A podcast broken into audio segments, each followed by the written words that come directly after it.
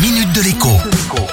Bonjour à tous. Même si 2020 ne ressemble définitivement à rien de connu, son mois de novembre n'a pas dérogé à une mauvaise habitude prise depuis quelques années déjà, celle des escroqueries à la livraison. Le mécanisme est toujours le même, par mail, mais aussi souvent aussi par SMS. On vous informe qu'un colis transporté par la poste DHL ou encore FedEx doit vous être livré prochainement. Mais par mesure de sécurité, eh bien, il vous est demandé de cliquer sur un lien afin de confirmer vos coordonnées ainsi que votre identité. Le but est bien évidemment de vous soutirer des informations personnelles, par exemple vos identifiants sur le site de la Poste. Mais parfois aussi, le colis n'est soi-disant pas assez affranchi et l'on vous demande de compléter avec votre carte bleue.